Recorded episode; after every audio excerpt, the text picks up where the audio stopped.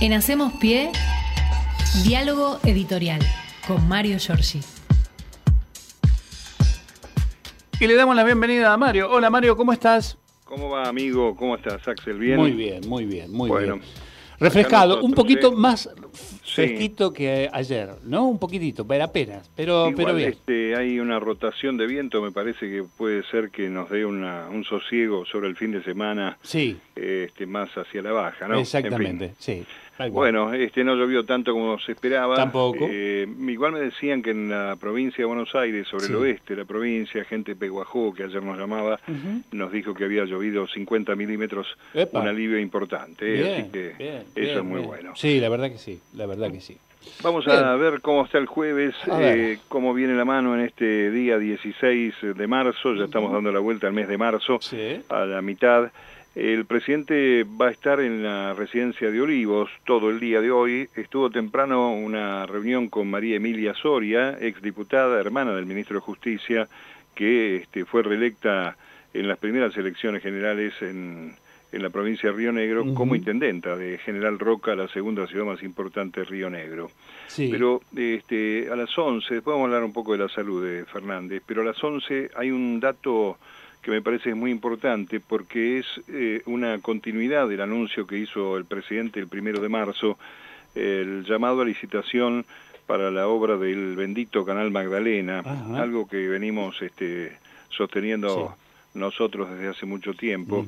El Canal Magdalena eh, tiene su nombre por la localidad, el partido Magdalena, en la provincia de Buenos Aires, pero es este, el caudal eh, de conexión clave para la actividad fluvial y marítima de la República Argentina Sí. y también obviamente este, ojalá sea así el rol del Estado presente en este proceso de licitación y que no nos pase lo mismo que con la que llamamos hidrovía, que naturalizamos como hidrovía, pero que en realidad hidrovía es la marca Claro. que le pusieron los empresarios privados. La Argentina con el control de la hidrovía, dicho sea de paso, está este, primero conteniendo eh, la evasión de lo que podemos llamar el peaje, Sí. está cobrando ahora y este, también está controlando el movimiento, el flujo, pero no puede evitar que mediante la situación de esta vía navegable eh, siga existiendo la posibilidad, y de hecho sucede, de triangulación con este, el Uruguay en materia de facturación y traslado, porque los barcos tienen que cruzar para el lado uruguayo y de ahí recién salen al mar. Por eso es la importancia de este sistema de navegación troncal que mm, este, allí a la altura del río de la Plata, el lecho del río es este, bastante bajito, está ahí nomás, cuatro metros y medio, y hay que dragarlo a 12 metros de profundidad para que los barcos de calado mayor Claro, eh, vayan a salir.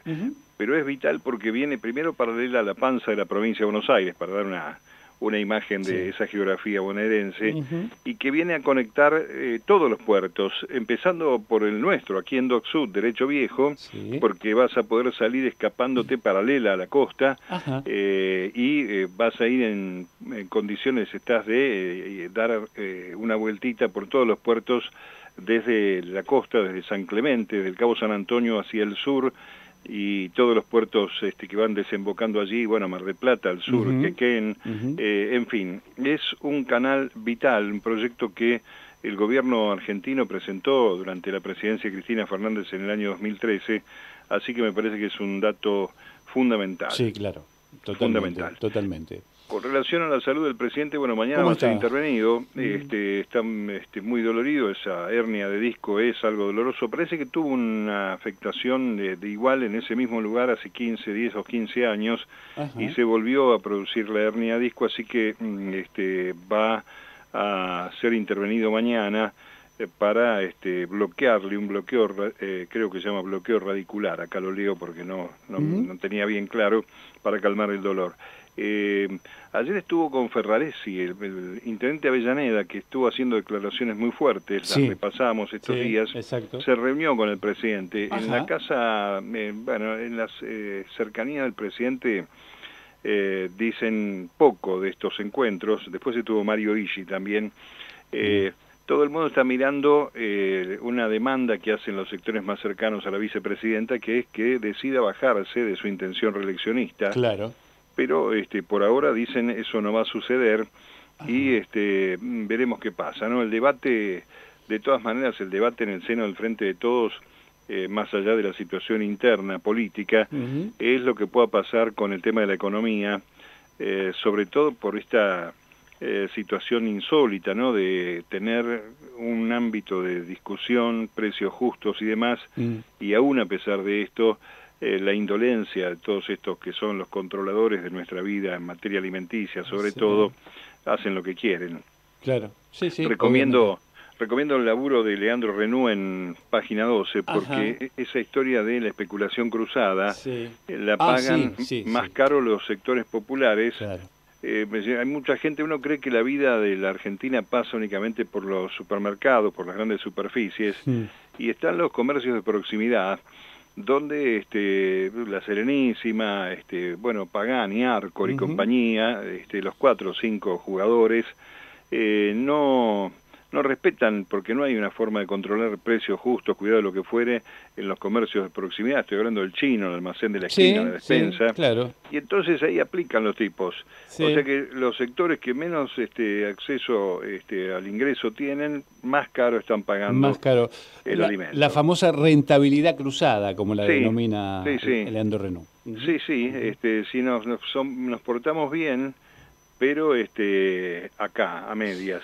Y la verdad que en los consumos, en los sectores populares, son de proximidad, son barriales, eh, porque además este, la reposición por razones de guita la vas haciendo a medida que te está faltando alguna cosa. Mm. Eh, pero uno imagina familias con niños que tienen que mm, tomar leche, por ejemplo, eh, encontrás diferencias hasta el 30-40% de lo que vale la leche en, este, en, los precios justos respecto a lo que te lo vende, cómo le llega al almacenero de la esquina o al chino, ¿no? Claro. En fin.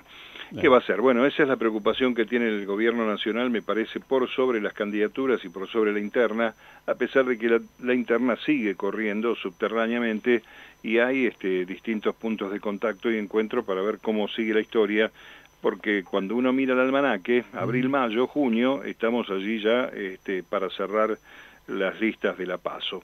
Así que veremos.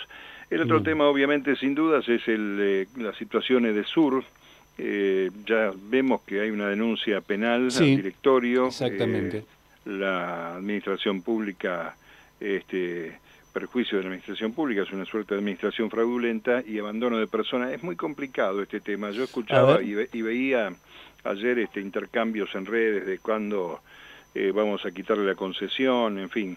Hay una empresa italiana que está vendiendo, la empresa Enel, que ya está anunciando que va a ir al CIADI, a esta instancia externa, donde mm. siempre la Argentina termina perdiendo, hay que decirlo. Es cierto. Este, y eh, también este, el gobierno estaba preparando una alternativa eh, distinta al tema del sur, hasta que se conoció incluso la llegada del de, amigo del alma, Caputo, Nicolás Caputo. El Messi de las eh, finanzas. Claro, eh, la empresa italiana Enel le vendió las centrales Costanera y Dock Sud a, al macrista Caputo y eh, este, al sacarse de encima esa participación planea denunciar al gobierno en el CIADI y entonces tenés una dificultad. Cuando los, es una empresa italiana, se fue la empresa italiana, en el directorio tiene sustento la denuncia que está haciendo el gobierno porque eh, se perdió el control de la asistencia de cuadrillas, es decir, se ha perdido el mando aparentemente o este lo que está diciendo el informe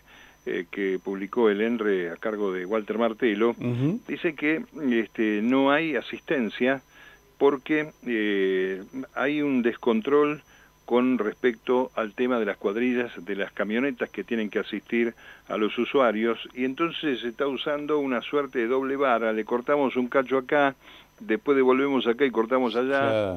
Ahora es curioso porque también acá hay un proceso de discriminación por este pertenencia social. Ya sabemos que hay sobre todo más dificultades en los barrios del sur de la ciudad de Buenos Aires y este, donde vos te quejas si tenés este, una zona un poquito más acomodada, ahí aparece la cuadrilla eh, hay otros intereses, ¿no? Pero no es solo el tema de DESUR, está el tema de DELAP, que en esa diáspora de la salida de SEGUA siempre marcamos, quedó dividida en Edenor, DESUR y EDELAP. Ayer hubo un reclamo de, concejales del Frente de Todos de La Plata, Berizo y Ensenada, porque con el tema de la luz eh, hay una dificultad notable con el agua en La Plata, y allí este, el directorio de la Autoridad del Agua, ADA, eh, decidió eximir del pago a las tarifas de los usuarios de las zonas afectadas por la interrupción de, del corte de luz en febrero y marzo, enero, febrero y marzo. Así que un alivio por un lado, mm. pero también allí están este, siendo afectados. También hay este, usuarios de Edenor, en menor número, esto hay que decirlo también, pero lo cierto es que estas concesiones por las que quedan 60 años mm. podrían llegar a costar mucho dinero al Estado argentino en una demanda esta que, como bien digo, nos salen siempre el tiro por, el lado de la injusticia, ¿no? En fin. bueno, eh, ayer este como un star de las este, mm, figuras populares de la Argentina en el Gran Rex eh, Gerardo Morales lanzó su candidatura presidencial. Sí, señor. Sí, me, sonrío porque este, fue una cosa, me dicen los que estuvieron allí, los colegas. Se bajó el atril desde el techo del teatro y se acomodó ahí una cosa, una puesta en escena. Ah, bueno. Y este, en dos meses dijo voy a estar mejor que Larreta y Bullrich. Ya no sé si esto aspiracionalmente eh, significa algo positivo o negativo, pero lo cierto es que este, llenó el Gran Rex, fueron los militantes radicales, un corte incluso en la avenida Corrientes allí, dijo que va a integrar una fórmula con un peronista y después empezó una ametralladora de insultos, de maltrato. Alberto es el peor presidente de la historia, Cristina andate a tu casa. Y una cita referencial a lo que es este, desde siempre su caballito de batalla, demostrar su valentía, dicho esto entre comillas, varias menciones a Milagro Sala, detenida en forma arbitraria injustamente eh, el 16 de enero del año 2016. ¿no? Acá estamos para dar vuelta a la Argentina, también una frase bastante rebuscada, malhadada, porque eh, Morales estuvo en dos Argentinas patas para arriba, ¿no? Como funcionario del Ministerio de Desarrollo Social en la primera alianza, aquella que le recortó 13% a los jubilados. Exactamente, de la Rúa, ¿no? Y de la Rúa, el helicóptero, y después con el macrismo, este, que también dejó a la Argentina dada vuelta. Así que no sabemos si está en línea con lo que vienen diciendo los demás, Bullrich, Larreta, en fin.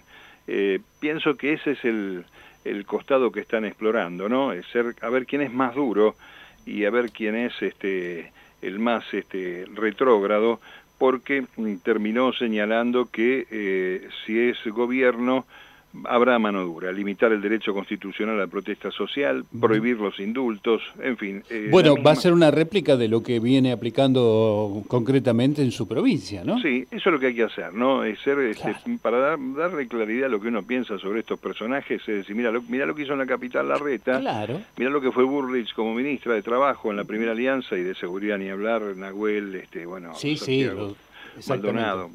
Y este, en el caso de Morales, una réplica de la provincia de Jujuy. Aunque estaban, este, salvo la línea Manes, que todavía no sabemos si quiere ser candidato a qué, Manes, presidente, gobernador, estaba este, Elisa Carrió, que no estuvo en la platea, pero charló con Morales en uno de los camarines del Real Rex. Y también este, estaban los gobernadores este, de Mendoza, Rodolfo Suárez y Gustavo Valdés, de Corrientes, estaba Cornejo, que no sabemos qué hace Cornejo, porque va a ser gobernador, después se había acercado a Bullrich, eh, dejó de ser gobernador y ahora vuelve a ser candidato a gobernador de Mendoza. Eh, y este, después este, eh, estaba también este, Mario Negri, Cobos, Martín Tetaz, Rodrigo de Loredo, Burjaile, bueno, gente que ya conocemos, también formaron parte del mejor equipo de los últimos 50 años. Claro, exactamente. Hay que, hay que ver cómo sigue esta historia. ¿Lustó no, fue este, embajador de Estados Unidos con Macri? ¿Quién? Eh, Lustó, sí. Sí, claro. Sí, por Eso. sí por ah, supuesto. Y, y, también, Mario, ¿te, ¿te, enteraste lo de ayer con Milley, digamos, en la señal TN, que se puso loco y maltrató a una periodista? Bueno, eso, lo, eso es lo bueno que vamos a tener que ir viendo. este, lo bueno no, digo, repudiamos obviamente toda violencia, pero está el hombre de la motosierra, ¿no? Dice que el Estado lo va a agarrar con una motosierra ya de por sí esos este, actos de violencia debieran hacer reflexionar a todos aquellos sectores que creen que mi ley es la revolución de la política, eh, cuando en realidad es la involución de la política, el reflejo de la antipolítica, este hombre que vive de dólares que le pagan empresas multinacionales para que opere de este modo y eh, trate de desgastar, ¿no? Que fue lo lo que ya hemos aprendido, sobre todo los veteranos, aquella idea del que se vayan todos, en realidad nunca estuvo dirigida al establishment, siempre a la política, ¿no? Porque el poder real se sigue protegiendo a sí mismo permanentemente, ¿no? Y entonces aparecen los y aparecen estos personajes eh, siniestros. Tan siniestro como la contraofensiva que ayer inició el espacio Juntos por el Cambio contra el juez Alejo Ramos Padilla, que después de que brindó ante la Comisión de Juicio Político eh, un detalle de la maniobra, ¿no? De estos chats filtrados entre Alessandro y Silvio Robles, la mano derecha de Rosati.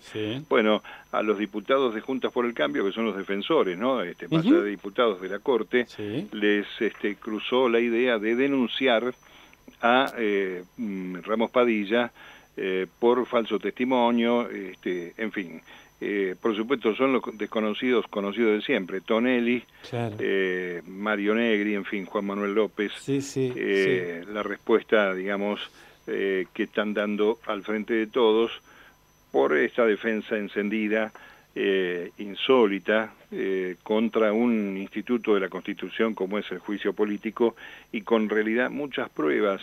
una de las cosas que ayer decíamos que es simbólica, que va a pasar, aunque no vaya a pasar del todo, es la citación a Pablo lo que es senador ahora, asesor integrante de la mesa judicial macrista, a Garabano, el ministro de Macri, y a Pepín Rodríguez Simón. Ah, Pepín, mira. Va a venir Pepín. No sé si van, van a, no sé si alguno de los tres va a ir. Uno es senador de la Nación, tendría que comparecer, ¿no? Torelo, exactamente. Este, y Garabano también, si es un hombre de la democracia. Eh, Pero lo más importante de esto es que eh, la mirada está puesta en la decisión de uno de los casos que eh, pesan sobre los jueces de la Corte, que es el famoso fallo del 2 por 1 por el cual salimos todos a la calle a reclamar y por supuesto se dio marcha atrás. Pero parece ser que esa eh, maniobra del 2 por 1 también fue orquestada este, durante el gobierno de Macri con el Poder Ejecutivo y, la, y el Poder Judicial y la Corte. que permitió, entre otras cosas, eh, darle este, mayor presencia a Elena Hayton de Nolasco, que tenían que jubilarse, y se rosqueó para que siga un tiempo más, y también algunos otros fallos que este, la Corte posibilitó a partir de la presión de la mesa judicial o este desentendimiento con la mesa judicial para conseguir algunos otros fallos. Es decir, que más allá de que vaya, yo creo que Pepín está refugiado ahí por la calle Pou, no va a venir nunca, eh, pero más allá de eso me parece que simbólicamente es muy valioso que este, se ponga a consideración de la opinión pública eh, cómo fue ¿no? y cómo es y sigue siendo esta connivencia con el poder real y parte de la justicia o del poder judicial para que la Argentina esté atravesando el peor momento en materia jurídica en la historia de estos 40 años de democracia. Sin duda. Bueno, y no dijeron nada sobre Sebastián Torre, el juez que dijo que no, no tenía ningún tipo de relación con D'Alessandro y después salieron hora después salieron todos los chats donde evidentemente mostraban una, una cierta cercanía, ¿no? Así es, de manera que este, nosotros lo que tenemos que hacer este, como, como comunicadores es eh, ser sinceros este, y honestos y decir, mire, pasó esto acá y lo que se está investigando es esto y que después cada uno exhiba sus defensas y su derecho a explicar por qué se actuó de una manera o de otra. Exactamente. Bueno, el último tema tiene que ver con la cuestión ecuatoriana. Para mí era muy sencillo resolverlo, contamos estos días. Sí. Pero como la derecha ha avanzado en interés, obviamente, eh, en concordancia con los gobiernos eh, que este, les corresponden ideológicamente, como el gobierno de Lazo hoy en Ecuador, están dándole vuelta a la cuestión para señalar que la Argentina eh, como dijo el canciller ecuatoriano, fue cómplice de la fuga de María de los Ángeles Duarte. Hay que decir que la ex ministra de Correa eh, tiene un hijo argentino. Eh, así que este, además había justificación como para que esté allí primero refugiada y luego aislada, asilada, perdón, y este y fue recibida como huésped antes incluso de que fuera embajador argentino allí Gabriel Fuchs. ayer el canciller de Ecuador lo llamó a la Asamblea Nacional para que explique, se llama Juan Carlos Holguín este hombre, mm. y entonces el tipo dice, en el mejor de los casos hubo negligencia y en el peor hubo complicidad en su fuga. Ah, Yo insisto con esta idea, esta mujer salió, eh, dicen que hubo complicidad porque fue recibida en Caracas por eh, Oscar Laborde, por nuestro embajador en Venezuela. Sí. Pero esta mujer salió de una sede diplomática que es territorio argentino, que está por afuera custodiada por la policía de Ecuador, se fue cruzó Quito, se fue al aeropuerto, pasó por migraciones, pasó por por lo menos cuatro instancias estatales de control y ninguno dijo nada, este, ninguno hizo nada. Eh, así que este, eh, aparentemente dicen, este, eh, están inventando cosas, como por ejemplo que hubo un asado el fin de semana antes de que se fuera esta mujer, este, y, además dicen que estuvo el ex esposo Marcelo Pastore, que es el argentino con el que tiene el hijo, eh, y hubo diplomático. Bueno, en fin, una serie de cosas que hacen que se quiera marcar algo que va a suceder en estos días aquí en, nuestro país, que mm, este, eh, sostienen esta teoría media fiebrada de la complicidad, porque está por venir Rafael Correa a la Argentina y eh, este, hay una actividad prevista en el marco del tercer Foro Mundial de Derechos Humanos. Y entonces, ¿qué quieren estos muchachos, este, tanto los ecuatorianos de la derecha como sus socios de acá? Es ver si va a haber o no una foto de Correa con Estela de Carlotto, con este, Adolfo Pérez Esquivel, con Pietra Gala y más grave aún, con Alberto Fernández o con Cristina Fernández. Claro, claro, Es decir, este, Correa va a venir a participar en un panel que se llama 40 años de democracia, luchas, desafíos, aprendizajes, que se va a hacer en el ex espacio de la ESMA eh, y este, creo que es el, eh, no me acuerdo si es la semana que viene eh, o arranca el 20, esto sí. Bueno, no importa la fecha, el, el asunto es que mm, este, ese foro que se va a inaugurar el lunes en el Centro Cultural Kirchner, el lunes que viene, lo tiene a correr acá y entonces hay que agitar esta maquinaria que le viene bien al gobierno de Lazo, que es también tan malo como el de Lenín Moreno y que tiene situaciones internas complicadas y estas cosas, viste, les viene muy bien para distraer a la gente y ponerle un caramelo de madera este, mientras tanto este, siguen los desaguisados neoliberales en la región. ¿no? Ecuador tiene un problema económico y social severísimo también. Sí, claro, sí, sin duda, Bueno, en fin, vamos a ver cómo continúa la actividad en el día de hoy. Vamos a ver qué pasa con los usuarios de Sur. Un dato, este, parece que vuelve Eugenio Bursaco a ser ministro de Seguridad de la Reta, ah, el hombre que está involucrado. Tiene un hermano en Cana por estafador en la FIFA, ¿se acuerdan Sí, claro. En los Estados Unidos. Exactamente. Este, estuvo metido acá en el paquete de seguridad de Patricia Bullrich y este, se determina este, de Alessandro la licencia también trucha que tiene. Sí, ¿qué va a pasar? No se sabe, ¿no? Y no, este, yo creo que no quedará más en el cargo y parece que lo van a poner a este Bursaco. Digo esto porque la policía de la ciudad de Buenos Aires pareciera ser la guardia pretoriana de Sur maltratando, recibiendo y tomando las notas de los vecinos. Sí, tal cual. Eh, eh, yo no, la verdad que no se puede comprender muy bien esto. No, es cierto. Salvo que este, lo podemos comprender desde el punto de vista también de la este, participación de Caputo en Edesur y de la connivencia ideológico eh, político de este sector que encabeza la reta, eh, donde en lugar de defender y proteger a los vecinos, que van con este, casi la pasividad de, de una oveja, de un cordero, ¿no? a reclamar, eh, gente que hace 15 días está sin luz, y te recibe la policía de la ciudad siempre más amiga de reprimir que de acompañar, ¿no?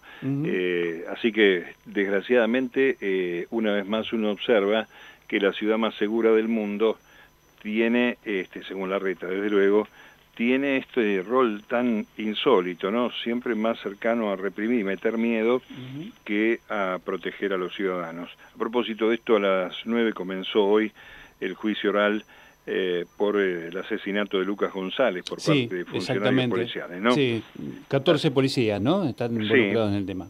Son tres policías acusados del asesinato y los otros 11 de encubrimiento. De encubrimiento, exactamente. recordemos la pistola de juguete, sí, claro, este, el intento de meterle droga ahí.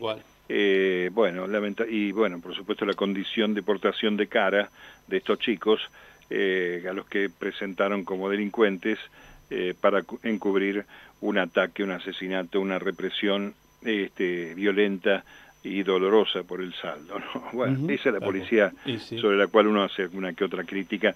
Y mañana viernes va a dar la Correpi su informe justamente de eh, violencia institucional anual lo va a hacer en la Plaza de Mayo mañana, así que ahí sabremos bien si es cierto o no lo que dice la reta sobre la policía eh, más este, segura o la ciudad más segura eh, del país. En fin, ah, es lo que tengo para este jueves, compañero. Bueno, bueno, eh, Mario, no, mañana nos encontramos nuevamente. sí, señor, un abrazo. abrazo grande.